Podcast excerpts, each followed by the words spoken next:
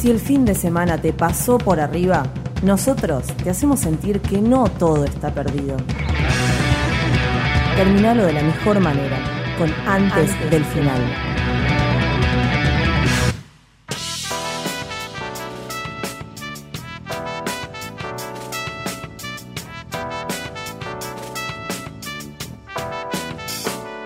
Muy bien, acá estamos a las 19.33, en antes del final. Eh, nuestro querido productor Facu tiene muchas pasiones.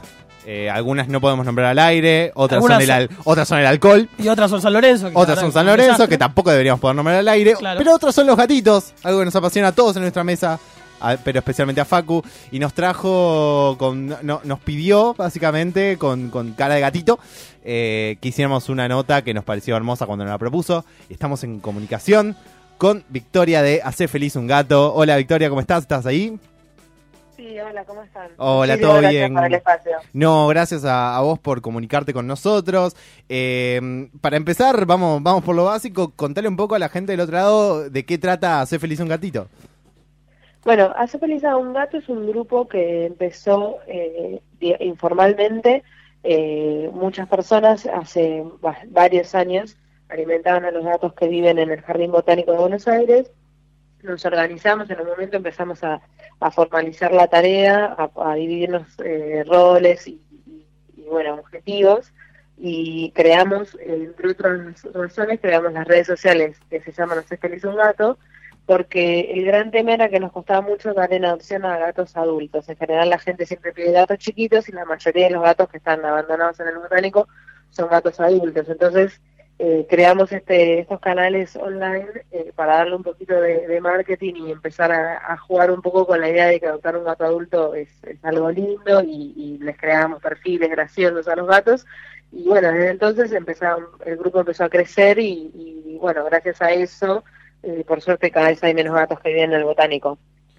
Y con respecto a ahora, una vez que ya están más organizados, ¿qué, ¿qué tareas realizan con el grupo?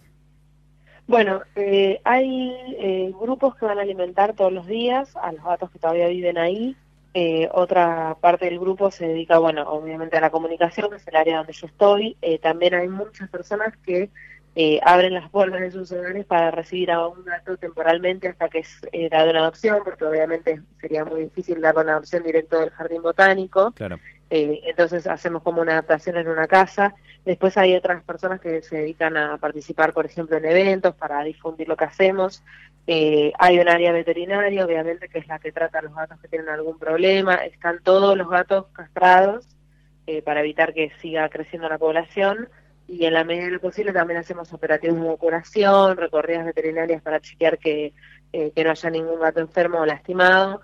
Eh, y así, bueno, varias áreas que se dedican a, como a- a segmentar un poco eh, el, gran universo que es cuidar de un gato y darlo en adopción de manera responsable. Bueno, por supuesto, pues está el área que eh, se contacta con las personas que quieren adoptar y las orienta sobre los posibles candidatos hasta que la adopción se concreta exitosamente.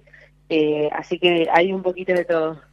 Y ya que llevaste a ese tema, ¿cómo es el proceso de adopción, los requisitos? Porque es bastante... cuando Es más común hoy en día que cuando hay tanto amor por, por los gatitos a la hora de dar en adopción a alguno, sea a una familia que lo va a cuidar, supongo. Sí, eh, tratamos de ser lo más abiertos y comunicativos posibles porque la realidad es que mucha gente eh, adopta un gato por, primera vez y no sabe bien cómo es el comportamiento, cómo son sus hábitos y también porque en algunos casos cuando adoptas un gato que estuvo en la calle tenés que tener paciencia un poquito porque se suelen adaptar rápidamente. eh, pero paciencia, tenés que hacer eh, un seguimiento veterinario, eh, con lo cual, nuestra primera pregunta es saber exactamente qué tipo de gato buscan. Hay muchas personas que creen que un gato chiquito o bebé es más fácil que un gato adulto y es todo lo contrario. Claro.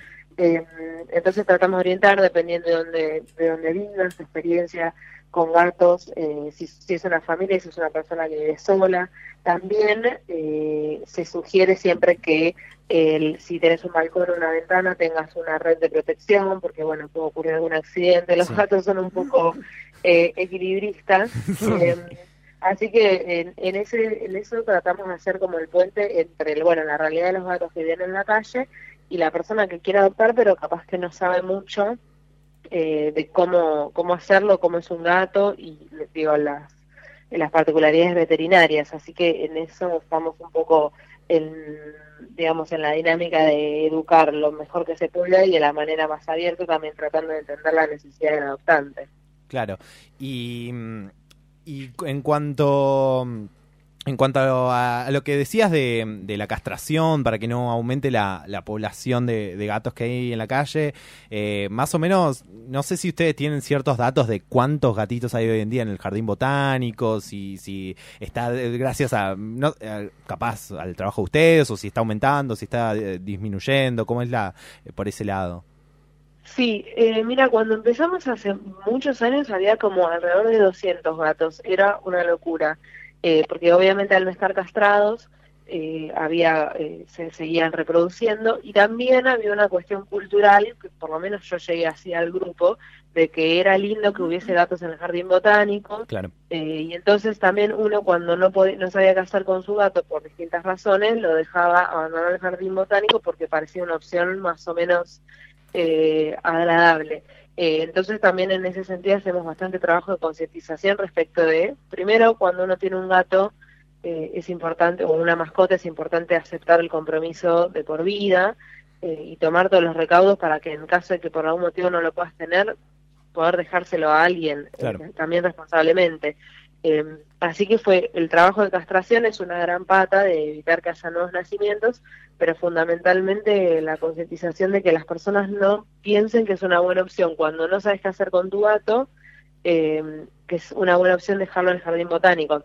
De hecho, eh, casi yo te diría el 100% o cerca del 100% de los gatos que viven o vivieron en el jardín botánico fueron abandonados, o sea, tuvieron un hogar en algún momento y después los abandonaron por motivos que algunos, bueno, diversos y algunos los podemos entender, o, qué sé yo, aceptar. Eh, pero bueno, la realidad es que hay muy pocos nacimientos de gatos en la calle, sobre todo en colonias controladas como la, la del botánico. Así que eso también favorece que los gatos que salen en adopción de ahí rápidamente se puedan eh, adaptar, porque la realidad es que alguna vez tuvieron un hogar y por algún motivo los abandonaron y entonces cuando llegan a su nuevo hogar eh, muy rápidamente se, se adaptan. Así que eso es positivo, pero también habla de todavía el trabajo que hay que hacer en concientización. Eh, ¿Cómo estás, Victoria? Te habla Sara. Em, Hola. Yo soy muy fanática de los gatos, muy fanática de los gatos, muy odiada de los perros. Odio a los perros. Ah, sé que no son antagónicos, pero bueno, viste que la gente como... Sí.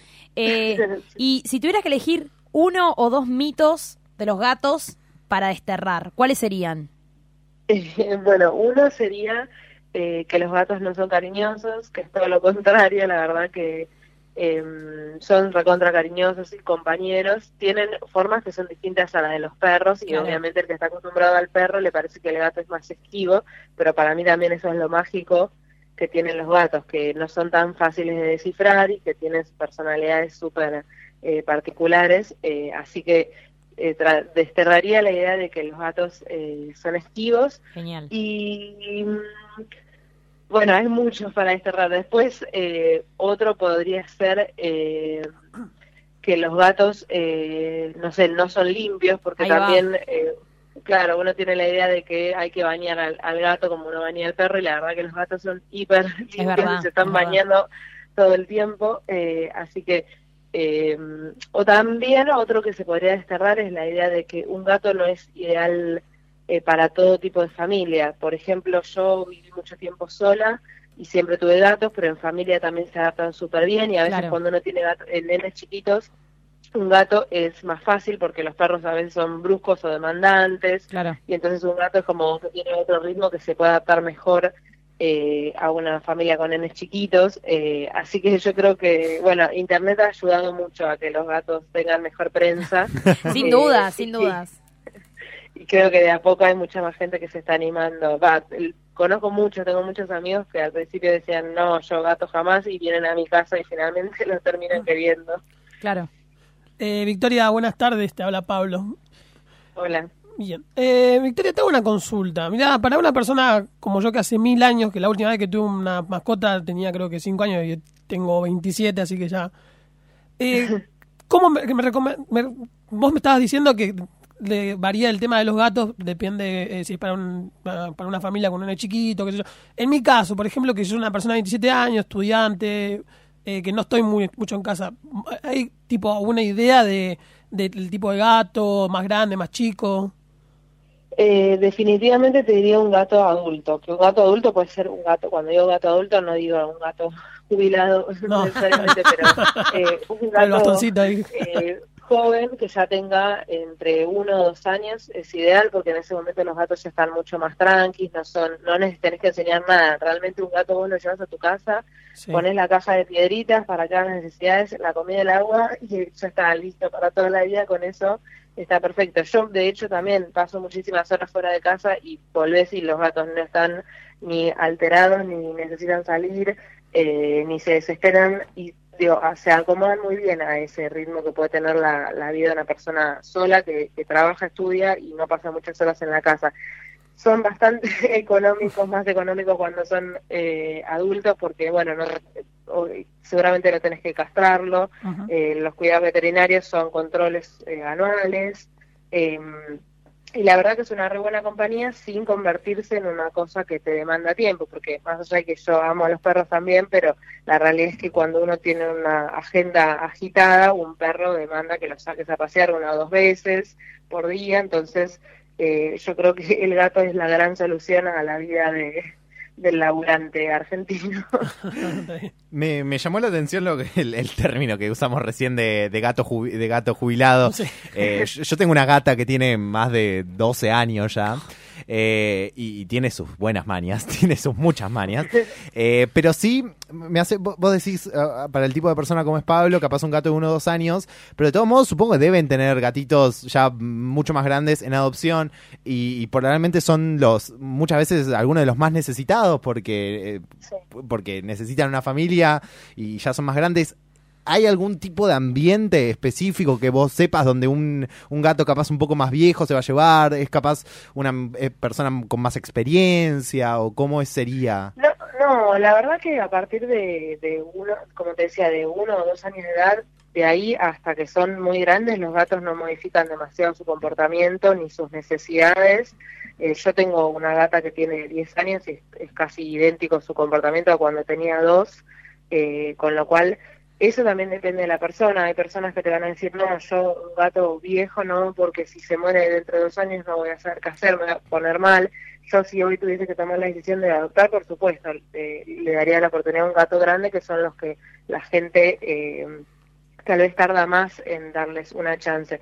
Eh, con lo cual en el botánico tenemos eh, casos, por ejemplo, de gatos que no- vivieron, no sé, como si dijera cinco años en el jardín botánico, incluso más, eh, y nadie les daba una oportunidad hasta que tuvieron la chance que alguien se anime a un gato viejito o grande y no, no, no tuvo, digamos, viven muchos años capaz y no necesitan grandes cuidados, ¿viste? Y también es lo lindo de, de- digo, ese es el clic que uno hace cuando adopta un animal de la calle, que te das cuenta que él está salvando la vida, básicamente, porque la esperanza de vida de un animal en la calle es muy, muy corta. Claro. En el caso de los gatos del botánico, un poquito mejor porque nosotras estamos ahí presentes todos los días, pero la verdad que también hay ataques de perros, porque a veces entran perros de la calle, Claro. están eh, expuestos al, al clima, a enfermedades que podrían contagiarse entre ellos o de otros gatos callejeros y la calidad de vida no es para nada óptima. Hay muchos gatos incluso que los abandonan en el botánico y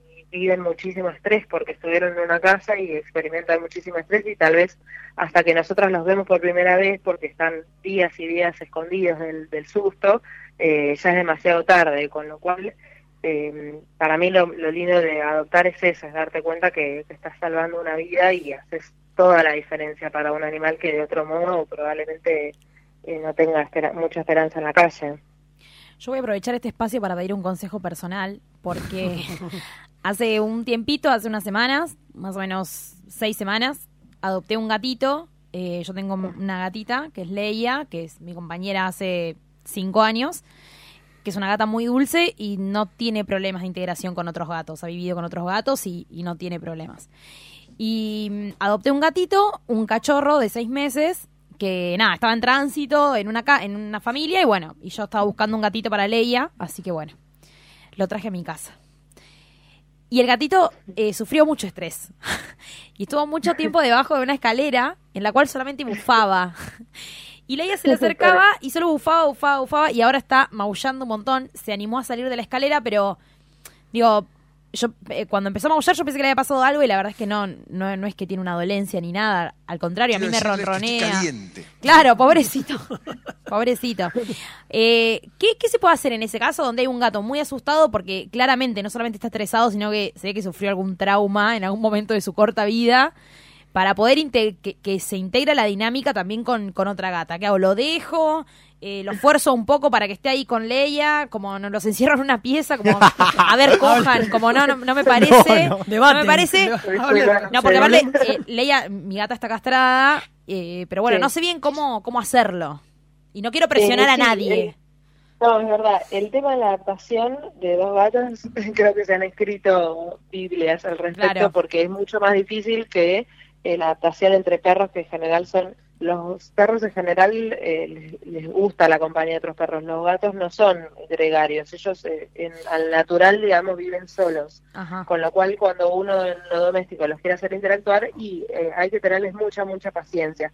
Eh, mi sugerencia sería que tal vez esto podría haber sido mejor recién cuando llegaban, pero todavía se puede hacer, es que no los fuerces a estar juntos. Perfecto. Eh, digo, si los podés, yo siempre quise adaptaciones, si no tengo espacio lo dejo al gato ingresante en el baño unos días o un día lo que haga falta con sus cositas por Claro. separado y empezás a generar situaciones, instancias de interacción medidas, por ejemplo, que se puedan oler por abajo de una puerta o por una endija o el gato nuevo adentro de una caja transportadora de la, en la cual no pueda ser lastimado él ni lastimar al otro, Ajá, eh, pero sí se pueden ver y oler. ajá. También le podés eh, pasar como una manta o una toalla eh, al gato nuevo y después dejarla cerca del gato residente como para que se acostumbre al olor, No. porque los gatos son muy exigentes con los Claro, olores sí, y sí, muy sí. perceptivos. Entonces, eh, todas esas instancias, o- y después los haces interactuar un ratito y en cuanto ves que la situación se pone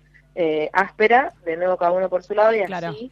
eh, las adaptaciones en general llevan unos días, pero en la, te diría en el 99% de los casos siempre se resuelven eh, amigablemente. Capaz que no se vuelven los mejores compañeros, porque eso depende de la personalidad de cada uno, pero se toleran.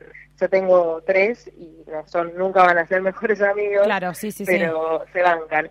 Eh, nosotros tenemos un documento que tiene como algunas sugerencias para, para esos días de adaptación. eh, y también, bueno, están los roles de cada gato. Claro. Hay gatos que van a asu- asumir siempre el rol dominante, incluso cuando sean nuevos, y hay otros que se predisponen a asumir el rol de, de sumisión o de ser el segundo, digamos. Claro. Y bueno, eso, esas dinámicas se van dando y, se, y serán así para siempre, pero lo que vos podés favorecer es que las primeras interacciones no sean eh, violentas o forzadas o que se vean obligados a interactuar con un olor.